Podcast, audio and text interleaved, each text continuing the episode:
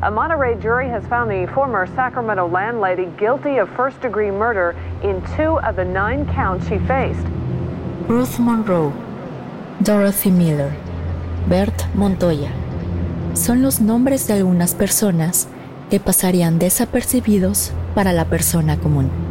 Sin embargo, en el año de 1988, estos nombres pasaron al ojo público por una desafortunada razón, ya que sus restos fueron encontrados en una casa de huéspedes en la ciudad de Sacramento, en California.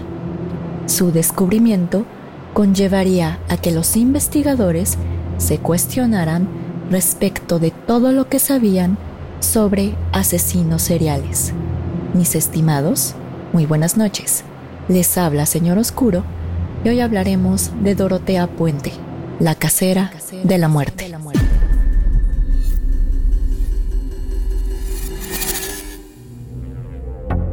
Bienvenidos a Señor Oscuro, un podcast en el que cada viernes su servidora Jessica Ballarino los adentraré en los casos más perturbadores y extraños que se han documentado, ya sea que se trate de temas paranormales o bien de lo más retorcido de la mente humana, nos aseguraremos de que todos y cada uno de estos casos queden grabados en sus sueños y pesadillas.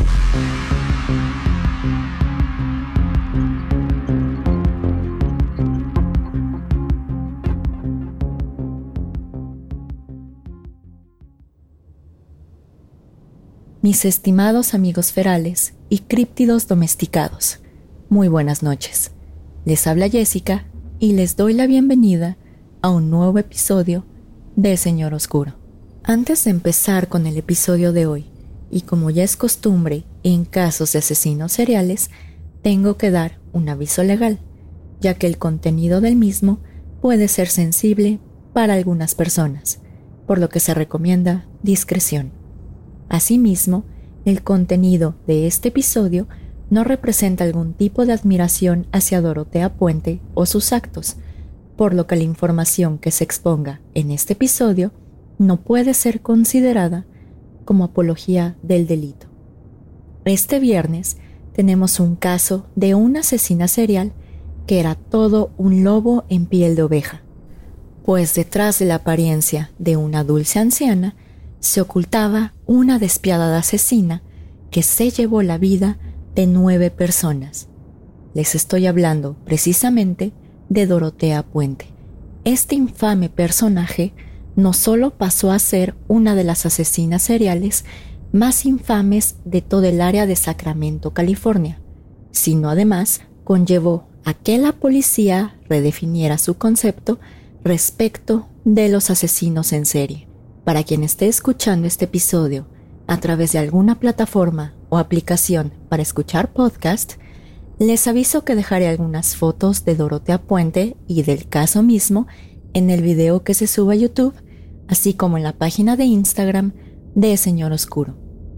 Así que, después de esta larga introducción, exploremos un poco la niñez de la protagonista de esta historia.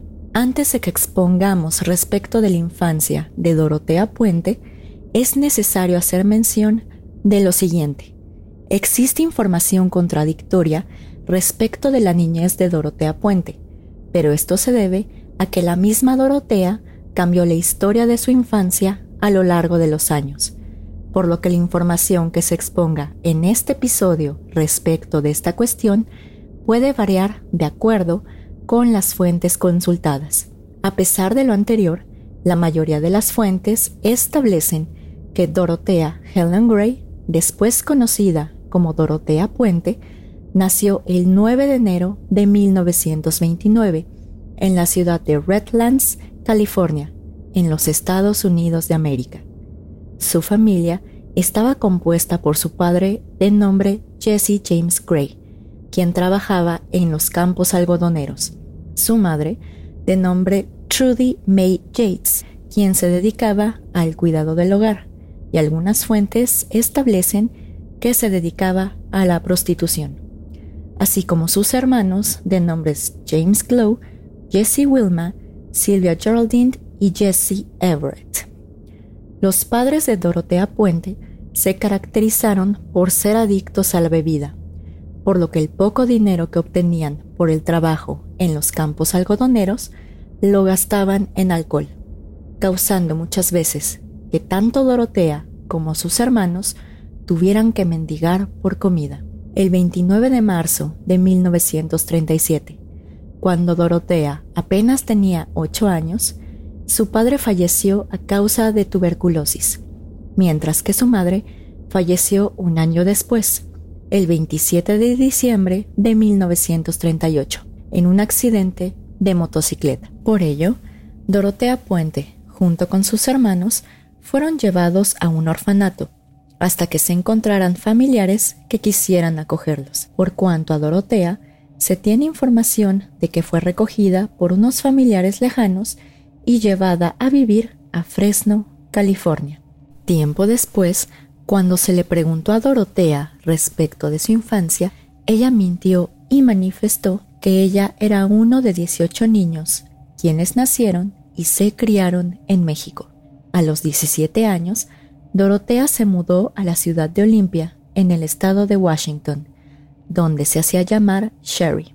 En dicha ciudad, Dorotea tenía un trabajo de medio tiempo en una nevería local sirviendo malteadas, mientras que en la noche se dedicaba a la prostitución, para así ganar un poco de dinero extra. En el año de 1945, Dorotea conoció a Fred McFall, un soldado norteamericano de 22 años que acababa de regresar del frente del Océano Pacífico en la Segunda Guerra Mundial. Dorotea y Fred se enamoraron rápidamente, por lo que se casaron y se mudaron a la ciudad de Reno, en Nevada. Cuando la pareja se casó, Dorotea Puente mintió en su acta de matrimonio al manifestar que su nombre era Cheryl A. Rizil y que contaba con 30 años. Aunque al principio Fred McFall estaba encantado con su nueva esposa, pronto se dio cuenta que Dorotea Puente padecía de mitomanía y que no era poco común que mintiera respecto de su niñez para parecer más interesante. Asimismo, Dorotea Puente era una compradora compulsiva, pues se engalanaba con joyas, vestidos costosos y medias de seda. Dorotea tuvo dos hijas entre los años de 1946 y 1948. Sin embargo, parece ser que Dorotea no tenía intención alguna de ser madre, ya que envió a su primera hija con su suegra para que viviera en Sacramento, mientras que dio en adopción a su segunda hija. Posteriormente, en 1948, Dorotea Puente se embarazó nuevamente, pero sufrió de un aborto espontáneo, por lo que a finales de ese mismo año, Fred McFall dejó a Dorotea. Sin embargo, Dorotea Puente estaba demasiado avergonzada para aceptar públicamente que su esposo la había abandonado, por lo que cuando le preguntaban respecto de su primer matrimonio, Dorotea mentía respecto de esta situación y contaba que su esposo había muerto de un ataque cardíaco pocos días después de contraer nupcias. Justo en 1948, Dorotea Puente comenzó con su carrera criminal, ya que robó cheques de una conocida suya para comprar un sombrero, una bolsa, zapatos y medias. Dorotea fue descubierta y sentenciada a un año de prisión por el delito de falsificación de documentos. Sin embargo, Dorotea Puente obtuvo una libertad bajo fianza después de cumplir con seis meses de su condena. Algunas fuentes establecen que justo después de salir de prisión, Dorotea Puente se embarazó de un hombre desconocido y sufrió de un aborto espontáneo. Sin embargo, este dato no aparece en todas las fuentes que se consultaron al momento de hacer el guion de este episodio, por lo que no se tiene certeza si este acontecimiento en realidad pasó. Posteriormente, en 1952, Dorotea Puente se casó con un marinero sueco de nombre Axel Johansson, con quien tuvo un matrimonio bastante tumultuoso, ya que las peleas entre ellos eran bastante frecuentes. Asimismo, la ausencia frecuente de su esposo ayudó a que Dorotea Puente continuara dedicándose a la prostitución.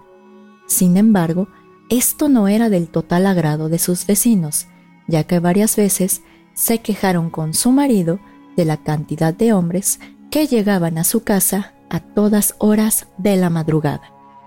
En 1960, Dorotea Puente comenzó a manejar un burdel, pero fue arrestada y condenada a 90 días de prisión.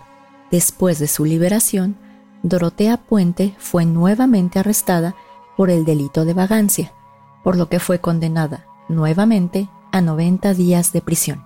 Justo después de su salida, Dorotea Puente se desempeñó como auxiliar de enfermería para las personas de la tercera edad y para aquellos que no pudieran valerse por sí mismos. Sin embargo, esto, lejos de ser una vida honesta, por así decirlo, para Dorotea Puente, ayudó a su creciente carrera criminal. Posteriormente, y al ver que el negocio de cuidado de las personas era bastante próspero, Dorotea abrió una casa de huéspedes dedicada al cuidado de alcohólicos, a la cual denominó Los Ameritanos, en la que también ayudaba a gestionar las pensiones que los huéspedes recibían. Sin embargo, Dorotea Puente tuvo que cerrar esta casa de huéspedes, quedando con una deuda de 10 mil dólares. En 1966, y después de 14 turbulentos años de matrimonio, Dorotea Puente se divorció de Axel Johansson para posteriormente casarse en la Ciudad de México con un joven de 18 años de nombre Roberto Puente. Sin embargo, parece ser que Roberto Puente solamente quería la nacionalidad norteamericana, por lo que era común que le fuera infiel a su esposa. Por esta razón, la pareja se divorció dos años después de haber contraído matrimonio, es decir, en el año de 1968. Justo después de su divorcio con Roberto Puente, Dorotea se mudó a una casa de tres pisos y 16 habitaciones, ubicada en el número 2100 de F Street, en Sacramento, California, misma que sirvió como una casa hogar para aquellas personas de la tercera edad desahuciadas o aquellos sin hogar. Evidentemente, y como ustedes se pueden imaginar, Dorotea Puente no contaba con permiso del gobierno para tener esta casa hogar. Sin embargo, y de acuerdo con las fuentes, Dorotea Puente organizaba comidas, eventos de caridad e invitaba a los trabajadores sociales para dar recorridos por la casa.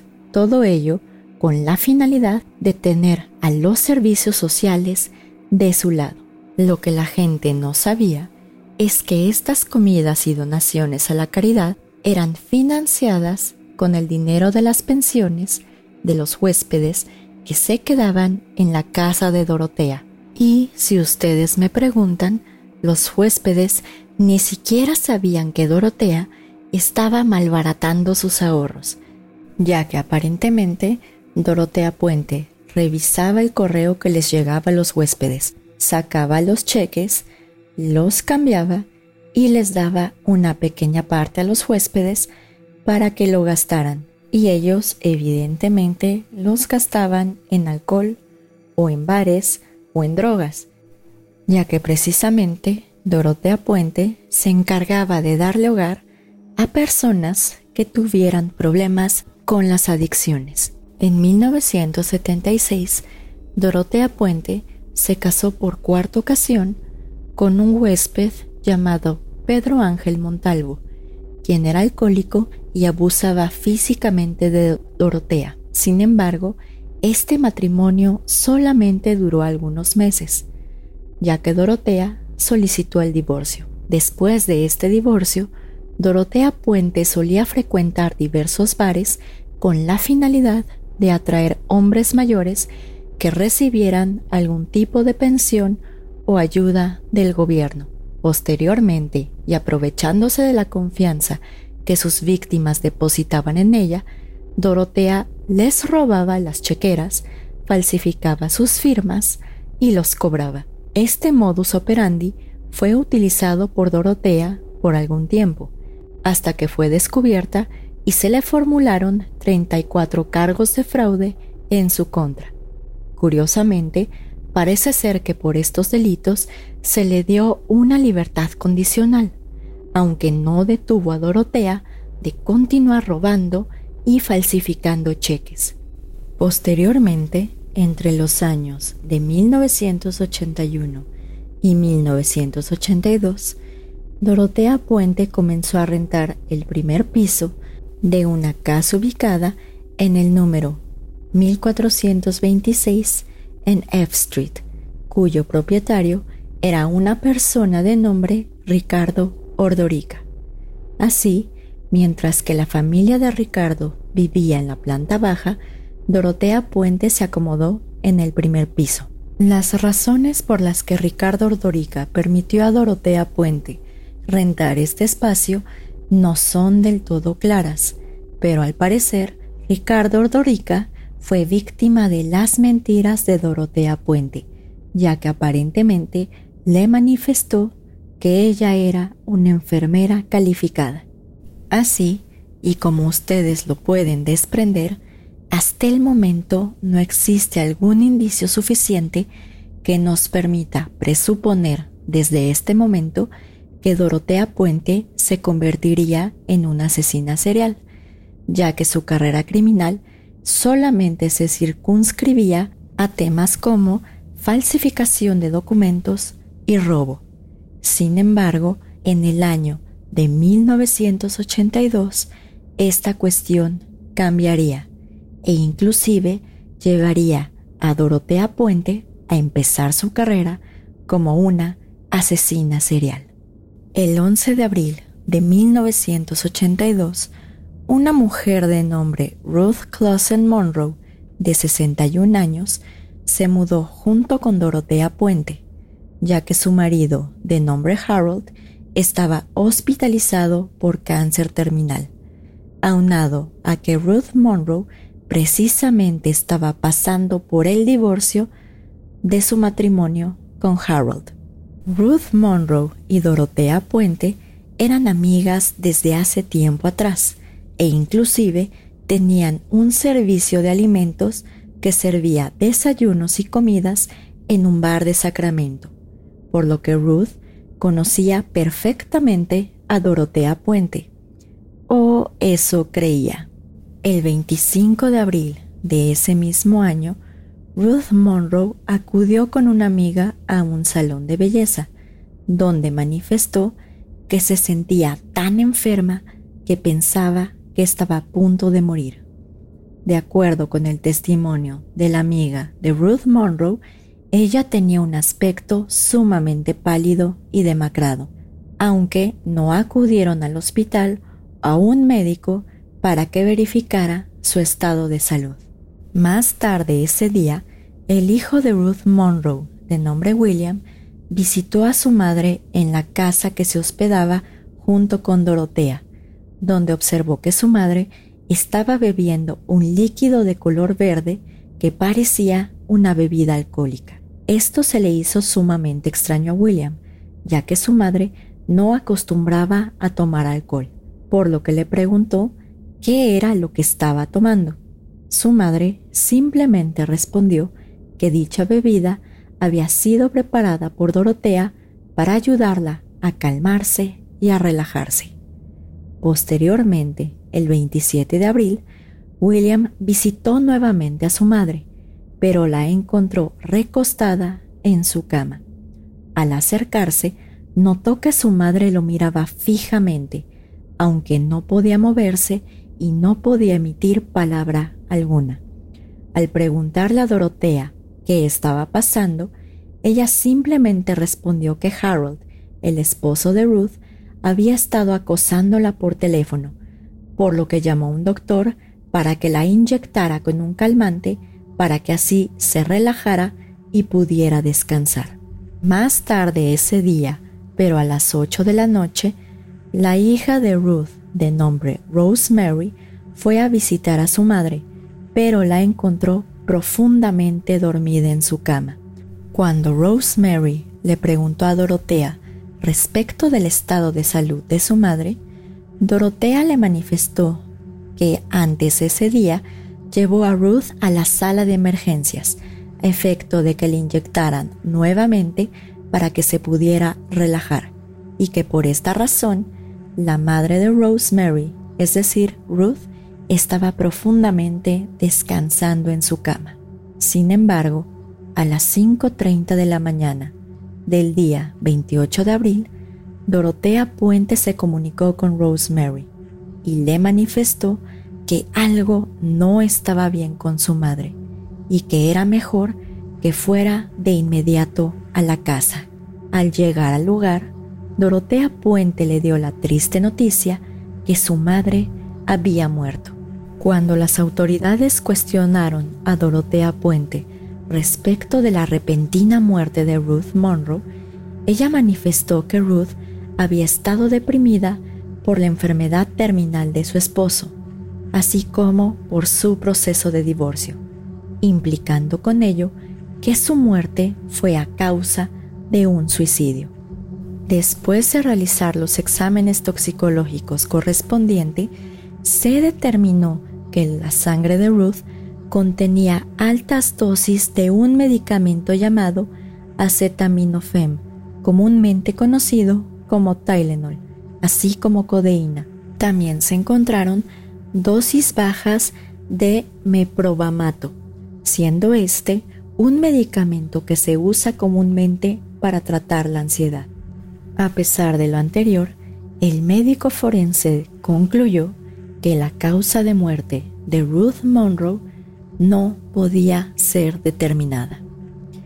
Tiempo después, los miembros de la policía acudieron nuevamente a la casa de Dorotea Puente a efecto de investigar diversas acusaciones respecto de que Dorotea drogaba a los hombres que conocía en los bares para después robarle sus pertenencias y falsificar su firma en los cheques que ella misma robaba. Uno de los denunciantes era un hombre llamado Malcolm Mackenzie, de 74 años, quien declaró que conoció a Dorotea Puente en un bar denominado el Club Zebra. De acuerdo con Malcolm Mackenzie, él y Dorotea tomaron en este bar para después trasladarse a la casa de la víctima. Justo cuando llegaron a esta casa, Malcolm Mackenzie comenzó a sentirse mareado y a pesar de que estaba consciente, no podía moverse o articular palabra alguna. Mientras tanto, Dorotea aprovechó la oportunidad para buscar objetos que robar, llevándose con ello una colección de monedas antiguas y un anillo de diamante que quitó directamente del dedo de la víctima. Derivado de lo anterior, el 18 de agosto de 1982, Dorotea Puente fue sentenciada a cinco años de prisión por cargos de administración ilegal de sustancias controladas, robo y falsificación de documentos. Curiosamente, el juez Roger Warren no tomó en consideración todo el pasado criminal de Dorotea, ya que de haberle prestado atención a su largo historial criminal, su sentencia probablemente hubiera sido mucho mayor. Mientras Dorotea se encontraba en prisión, comenzó a recibir cartas de Everson Gilmouth, un hombre de 77 años que vivía en el estado de Oregon. La relación entre ambos se volvió íntima rápidamente, al grado en que Everson Gilmouth recogió a Dorotea Puente en su camioneta roja marca Ford cuando precisamente salió de prisión el 9 de septiembre de 1985, es decir, después de haber cumplido solo tres años de su condena. Al salir de prisión, Dorotea Puente y su novio Everson Gilmouth se mudaron al primer piso de la casa ubicada en F Street, en la que comenzó nuevamente a rentar cuartos para sus huéspedes a pesar de que su libertad condicional se lo prohibía de manera rotunda. Desafortunadamente, para algunos huéspedes, esta casa en F Street sería su última morada, ya que al rentar un cuarto en esta casa, estaban entrando a las fauces del lobo, como ovejas al matadero. Pero como tal, hablaremos de estos crímenes y de estos homicidios en la segunda parte del caso de Dorotea Puente, la casera asesina. Ahora bien, y antes de que me maten todos, por favor no lo hagan, sino que al igual que en el caso de Harold Shipman, el caso de Dorotea Puente tiene demasiada información. Entonces, para evitar marearlos con un episodio de una hora, hora y media, preferí dividir el episodio en dos partes. Así que mientras tanto, pueden formular ustedes sus teorías respecto de lo que realmente impulsó a Dorotea Puente a empezar con su carrera de asesina serial. ¿Habrá sido acaso que le gustaba ver morir a las personas? ¿O simplemente lo hacía para quedarse con sus cheques y sus pensiones? En fin, como tal, pues esto lo sabremos en el próximo episodio. Así que lo único que me queda decirles es desearles que tengan una muy bonita semana y espero nos sintonicen el próximo viernes en la segunda parte de Dorotea Puente. Señor Oscuro se despide por el momento. Muy buenas noches.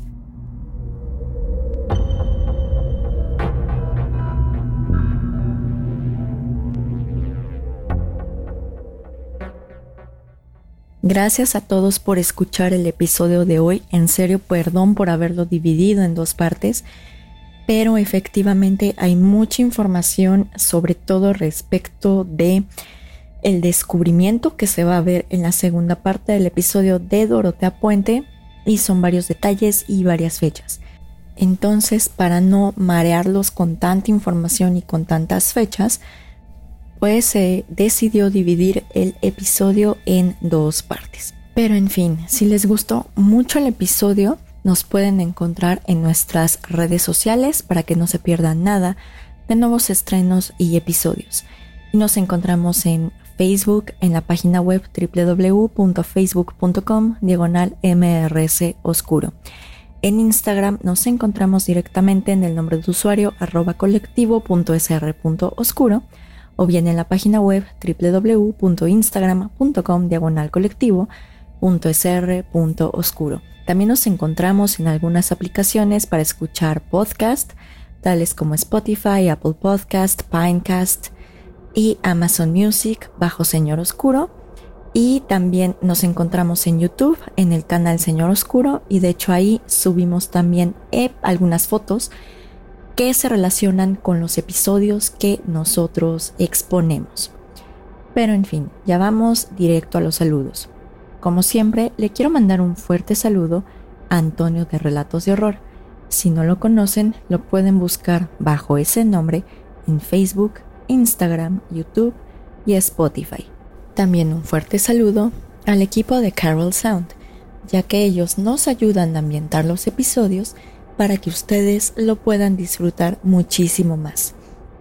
Ahora en YouTube le mando un fuerte saludo a Jesús Soberanes, Diego Luna Martínez, Stephanie Villegas de Costa Rica, Rudy Núñez Castillo, Alberto Blanco, Pablo Funes de Argentina, y a Yebella y a su alter ego Costuritas Económicas. En Facebook le mando un fuerte saludo a Salvador Pos o Pose, que él es el que adivinó el episodio de hoy, bueno, el tema del episodio de hoy, a Mar ADC y a Bjorn Ironside.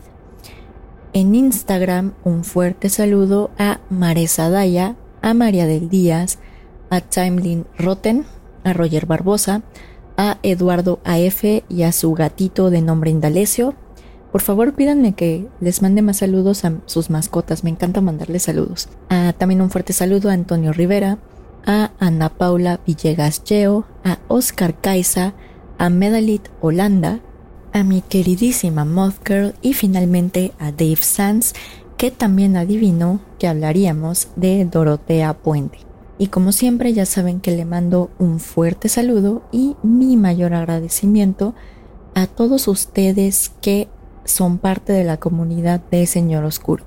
Ya sea que nos escuchan, que nos comparten con sus amigos, que nos dan like, que también nos dejan reviews en Apple Podcast o bueno en la tienda de Apple y que pues ya veo que somos bastante grandes ya por parte de la comunidad de Señor Oscuro, es lo que he estado viendo, ya que nos escuchan en Francia, nos escuchan en Argentina, nos escuchan también en Canadá, está súper bien, en España, en Chile, en El Salvador, en Portugal, hasta en Japón nos escuchan, en Italia.